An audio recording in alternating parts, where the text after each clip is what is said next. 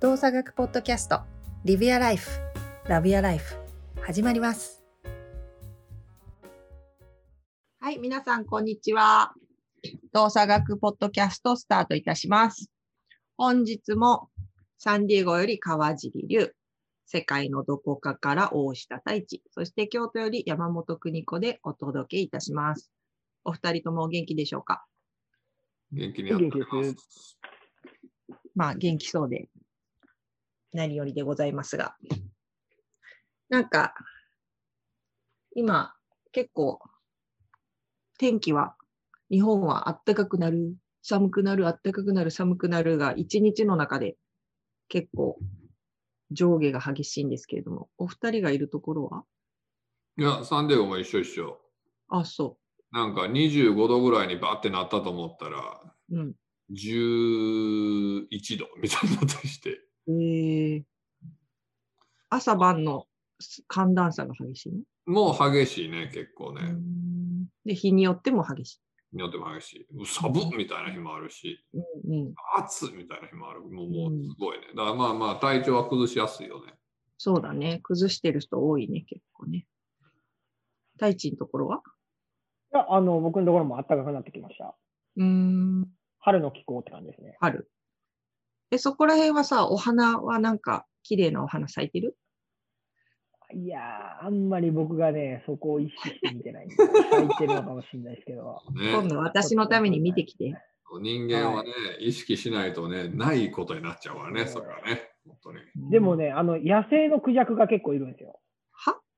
野生のクジャク？へえ。あの、歩いて、歩いてると道端にクジャクがいるんですよ。綺麗な、あの、羽広げて。え？クジャクって野生におるらしいよ。世界の何者？場所にクジャクって何者？鳥、鳥だよね。鳥類。あの、なんか綺麗な、あの、扇型のなんか、あ、あれ、あれあいつですあ。れだっけ？オスが綺麗なんだっけ？あれ？どっちが綺麗？オスが多分綺麗だと綺麗思う。はい。メスは結構茶色いやつや。だダチョウみたいなやつだよね。細いダチョウみたいまあまあまあ、そんな感じですね。でもだいぶちっちゃいで、ダチョウに比べると。な。あ、もちろんもちろん。だから細くてちっちゃいダチョウみたいな。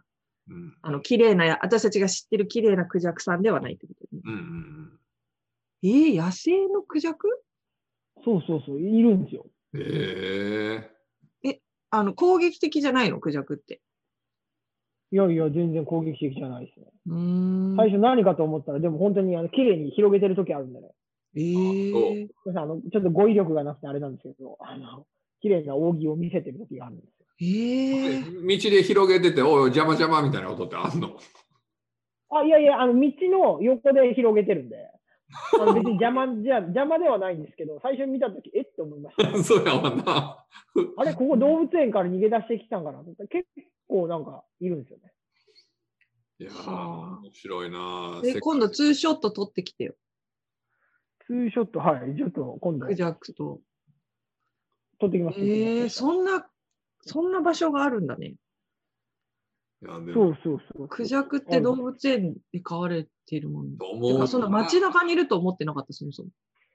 そういや、もうそうなんですよね。街中にいるんですよ。うんそれをさ、一番感じたのはさ、あのオーストリアオーストラリアでさ、向こうの人と話してる時にさ、あのに家のに裏の庭に普通にコアラが出るみたいなさ、コアラがいるっつはね、あのカンガルーとかね。普通にカンガルーとコアラが木に普通におるみたいなさ、うんなんやろ、ノコアラみたいな話を聞いた時にさ、なんか全然違うよなっていうのは感じたよね。うん確か。まあ、場所によってはだって、イノシシ、何？イノシシが裏庭にいるなんて信じられない国もあるわけだもんね、きっとね。うん。住む場所が違ったら。うーん、それは楽しいね。行ってみたい。どんな感じなんだろう動物園以外見たことないクジャクな。うんだってアフリカのあるビーチでは普通にあのフラミンゴがおるのな。うーん。フラミンゴは普通にビーチ、ほほんまにあのこのクジャクみたいな感じで、あ野生のフラミンゴがペペペペ歩いとるようなビーチがあったりとか、うん世界の面白いところに足んねんて。ねえ。やっぱり、旅したいね。旅はしたい旅しね。たいね。いつぐらいになったら旅できるかな。やでもどうなんかな、あのーなんかいろいろ言われてるやん、今、うん。まあ、このワクチンが結構出てきたりしてさ。うん。で、つい数日前か、アメリカのまあ厚労省というか許可証みたいな CDC みたいなっていうところが、うんそのワワクチンを受けた人はこうしていいですよ的なのを出したのよね。うん。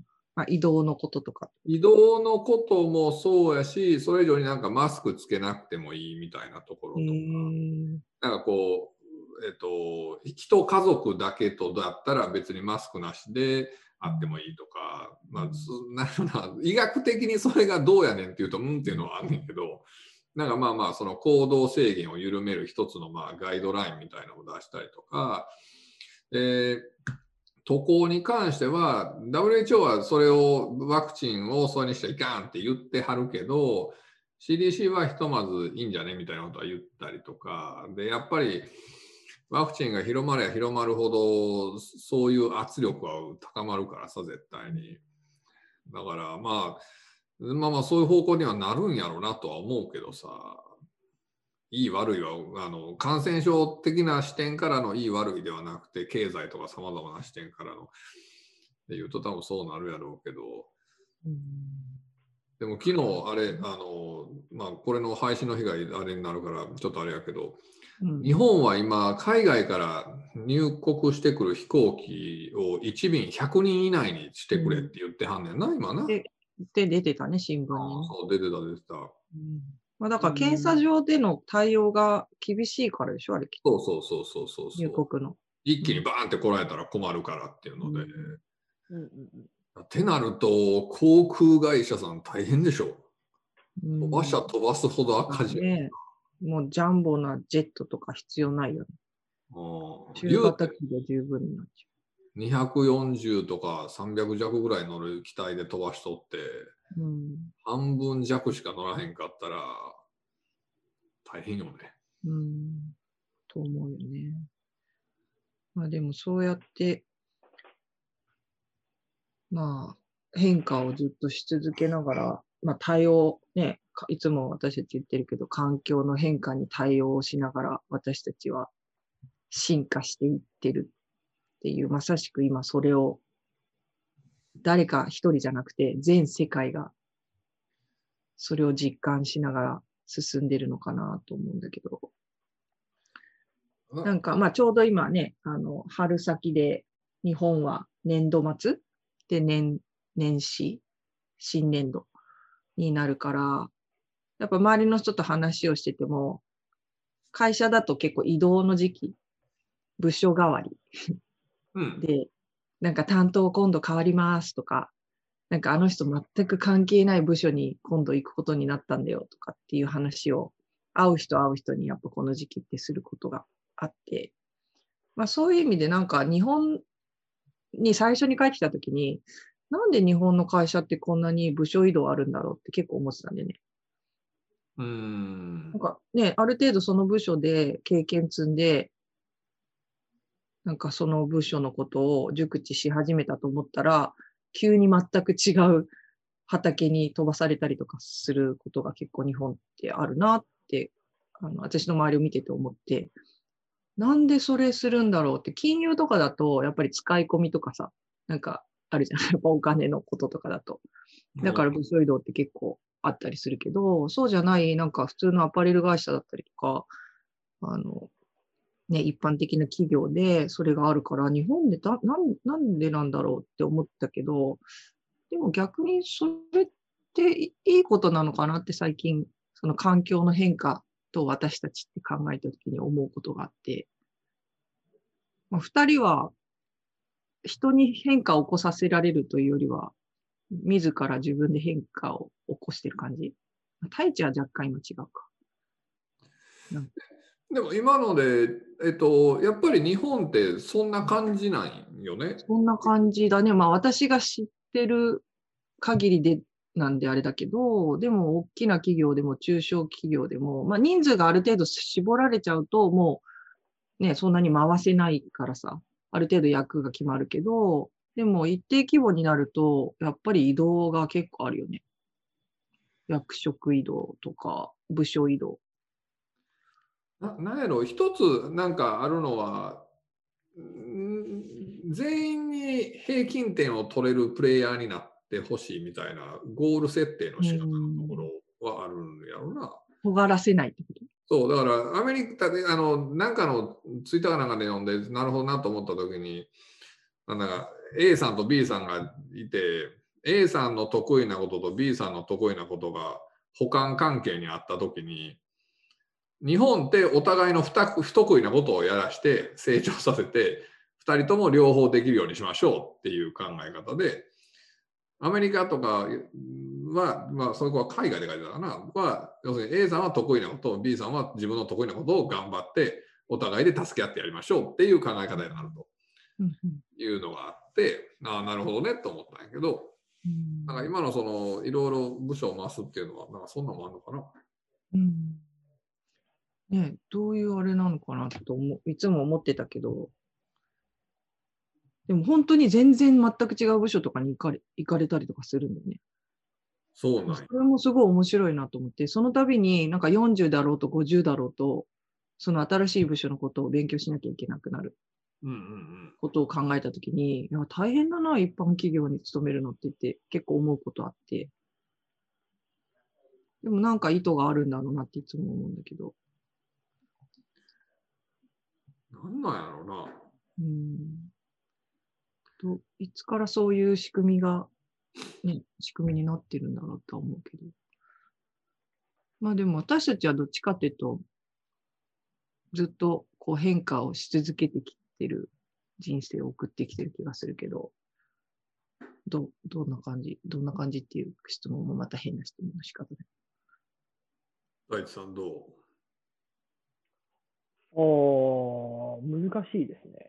なんか、まあ、今の太一は、そら、うんあのね、自分で、あの、役割として変化が起こるところに自分も一緒にこう移動している感じではあるけど、自分自身の、の中で、こう変化させたいと思うことあるじゃん。何か取り組みなのか、えー、はいはいはい科学なのか。それを変化させたいと思った時の第一歩って何をしてる？自分の中ああ、そう、何をしてるっていうと難しいですけど、でもなんかその変化したいと思うっていうのも結局、あのいろんな周りからの環境の影響を受けてそう思うことが多いわけで、うん。なんで、あのなんていうんですかね。結局、そういうものの影響がやっぱ強い？強いから、あの自分から変化してると思った思ったところで、いや、周りから結局変化させてもらってるとかっていうところに尽きるのかなっていうふうに僕は、まず前提として思うかなっていうところでしたね。だから、あの、その時に自分が何してるかって言われると、変化したい時に何してるかっていう質問に関しては、何何してんのかな？何してんのかなってなっちゃいますけど。そのでもまあ変変化を化っていう、ことに関しては、そうう、ん。そう思ってますね。うん。なんかその変化を加速させたいなのか、その変化をより、なんだろう、確実なものにしたいみたいな、っていうふうに二人が捉えるかどうかはわかんないけど、もしそういうものがあるとしたら、どんな意識で、どんな視点で、どんな取り組みをしてると思う？なんかある？そんなふうに考えたことある？そもそも。うーん、なんやろう。変化しようと思って変化したことがあまりないっていう。ような感覚値の方が多い気がする。うん気がついたら変化してたってこと？っていうたまあ、太一がこう言うようにその変化したいって自分が感じるとかこうしたいって思うまでの間にさまざまな、えー、と外とのいろんなまあ人と喋ったりとか本読んだりって、まあ、要するに環境要因とのいろんな相互作用があってその中で、まあ、なんか自分の中でなんか熟成が進むわけじゃない？で、うん。あそれがあるところまで行くとなんかこう、まあ、変化したいなのか、まあ、要するに行動の何かに移るみたいなことになるのかなと思って。熟成してるっっていう感覚ってどんな感覚？熟成してるっていうのは、まあ、振り返ったらあれは熟成期だったのかなと思う。いやそうなんじゃない？だからなんかこうへなんかこう変化しない要するに例えば何々をしたいとかこういうことをしたいっていうのはあったとしてもうん。変化をしたいって言って動いたことがあまりない。うんっていうイメージ、うん。なんかへなんか何々をしたいっていう具体的ななんかこう例えば、えっとなんやろなどこかの国に行きたいとかこういう勉強したいとかっていうのはあったとしても変化したいっていう意識を持ったことってぶっちゃけないかもしれんな。うん。うん、そうですね。そそ。そのあれが近いかもしれないですね。うん。なんか変化、うん、変わりたいって思うというかそうなんかこう。その強い欲望を持って何かをっていうことはないってことね。そうそうそうそうそうそう。変化し続けるからねみたいなところはもう変化しない。もうそれが前提としてあるってこと。そうそうそうっていうところがあるのかもしれんけど、まあでも何かのきっかけで、なんかちょっと自分変わってきたかなって思うときはある？ああそそれはいっぱいあるよ。だからそれはだから俺よう言うように俺20代の時の俺と今ってもうもう別人やからうん人間として全然別やから。すそごいれに気。づくきっかけは、だからちょこちょこある。なんか、あこれ、この、この今の感じ、ちょっと前の自分と違うな、みたいああそんなんは日常にあのそれを感じた時期はあるよね。な。うん。だ同じようなシチュエーションが出た時に自分の心が全く違う反応をするから、うん。うん、それはもういやっぱあるあるある。うん。じゃあその反応をみ、反応に気づいて、あ、何かが変わってきてるんだなっていうふうにそうそう。俺成長してるわ、俺変化してるな、俺変わってんなっていうふうに、あの頃に比べて変わってんなというふうには思うけど、うんなるほどね。なんかよく聞く言葉では、なんか変わりたいけど変われないんですっていう言い方をする人いるじうん、ゃん。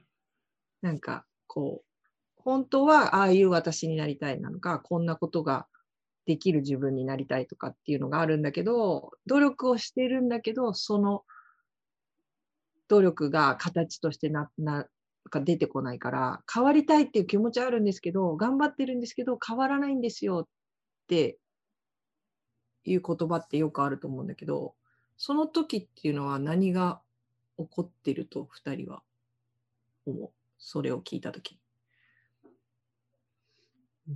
大地さんどう？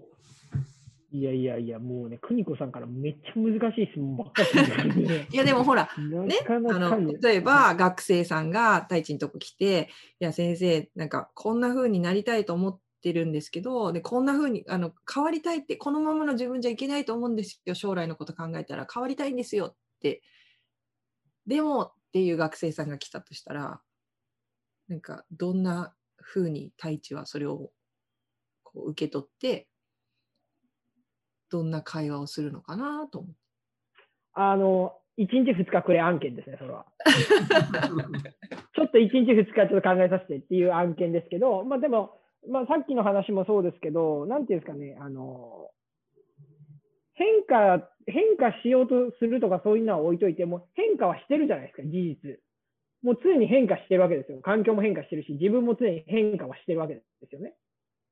なんで、その変化してるものにあの気づける能力ってめっちゃ重要だと僕は思っていて、うんだから、えーね変化を、変化、まあどん、いろんな変化あるじゃないですか。自分の周りの環境が変化してるとか、あのー僕結婚してないですけど、奥さんが髪切ったとかもそうじゃないですか。その変化に気づけるかとか、めっちゃ重要なんですよ。男は多いよそれそれそれ超大事。それ超大事。ね、めっちゃ重要なんですよね。で、僕、職場で、あのーそれ聞いて、あのー髪切りましたねって言ったら、いや、切ってないですって言われて、めっちゃ怒られたことあるんですけど、だから、でも結局、あのーそういう変化に気づけるとか、あのーってすごく重要だと思うんですよ。だから、あのーでもそういう話はするかなと思うんですよね。ちょっとした変化に気づくためには、まず自分って、今の自分の状況を、自分の変化だったら知らなきゃいけないし、知ろうと知らなきゃいけないし、まあ、そのために、じゃあ、ちょっと自分で動いてみるのか、動いてみて、今の自分の状態っていうのを確信あ確認してみるのかとか、まあ、いろいろあると思うんですけど、なんかその辺のことも含めて、やっぱ変化に気づけること、気づこうとすることっていうのは、あの、すごく重要な要素かなっていうふうに思うんで、まあ、まずその話をして、え話をした上で、ちょっと1日2日待ってもらっていいっていう、あの、話をするかなって思いますね。だからこれって結構めっちゃ難しいというか、もう永遠のテーマだと思うんですよ。うん。永遠のテーマだと人ってその、なんかなりたいものとかっていうのもある、あるわけじゃないですか。その理想像っていうものがあって、それを追い求めるっていうのは一つの習性だと思うんで、それに対して、あの、うまくいかないなんてもう、なんていうんですかね、9割9分の人そうなんじゃないかなと思うわけですよ。うん。だけど、それがうまくいかないっていう事実を楽しんでるか楽しんでないかっていうのはすごく重要だと思うんですけど、まさに。だから、あの、結構それって永遠のテーマだと思うんで、あの、ごめん、1日2日で答え出せないかもしれないけど、1日2日ちょうだいっていう、ちょっと一息つく、えー 時間が欲しいなと思いますけど、最初に言ったように、その変化に気づけること、その辺の話をお僕は学生さんに聞かれたらするかなっていうふうに思いますけどね。うん。そうだから、あるものに気づけるってめっちゃ重要だと思うんですね。うんうん。あるものにね。そうそうそう。だから物理的な話で絶対無理っていうものがあるとして、例えば、あの、昆虫たちには、あの、花を見たときに紫外線が見えるわけじゃないですか。うん何の何たちには？あ、昆虫たち。昆虫、昆虫たちは紫外線を見て、うん例えば、あ、ここには、あの、この花には蜜があるとかっていうのうんを多分感じ取ってると思うんですね。うん。でも僕らのはもう目の、目とかそのいろんな構造的に、それを、あの、肉眼で、あ、この花には紫外線がめちゃめちゃ多いとかっていうのに気づくことは、まあ紫外線っていうものが見えないじゃないですか。うん。僕らは。でも、あの、実際そこに事実としてあって、でも僕らはそれを見る能力がないわけですよね。なんかそれと一緒で、その変化っていうものも、えー変化っていうのはもっとお単純で、その自分が知らないだけとか、自分の頭の中の、うーんに入ってないだけで、要は気づけてない部分っていうのがあると思うんで、でもそこを、まあ、いろんな人を参考にしたりだとか、ちょっと視点を変えてみたりして、そこに、そこを気づこうとするっていう。そういうものがあるんだっていうものを事実としてちゃんと分かって、自分には知らない世界がある。自分のバイアスが絶対入ってるんで、絶対見れない部分があるけど、その見れない部分をどうにかして見ようとするっていうことを続けることで、まあ、その変化っていうものに、えー変化っていうものを感じれるようになる。なりやすくなるんじゃないかなっていうふうに思うんですけど、だからその辺の話かなと思います。うんすみません、まとまってないですが。いや、全然大丈いや、もう、2日もいらんやんと思って聞いてたけど。夫。うん。リュック君は？いやいや、あ変のわ、変わりたいんですけど変われないんですって変わり方がわかんないんですみたいな人に対して。いやでもだから、た大地が今言ったこととすごい近いところはあって、その、変わるというのをななな、何がどうなったらあなたは変わるのっていううん。ところがあるじゃない。うん例えばそれがなんか、いやこその人はこういうことがこうなったら変わったと思うみたいな。例えばテストの点数がこうなったらこうなったとかさ。うんでも、その軸だけで見てると、そのさっき大事の視点っていう言葉がちらっと出たけど、その視点だけで変化を見てると、それは変わってない時もあるよねと。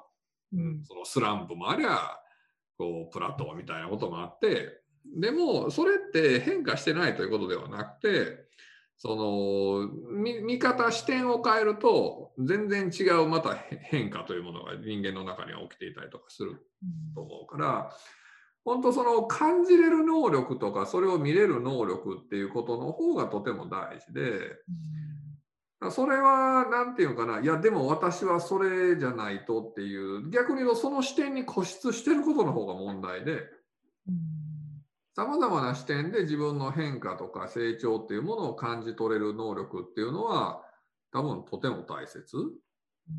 うん、あそこは、で変化というのは結果であるっていうところをまず持っていくことが大事？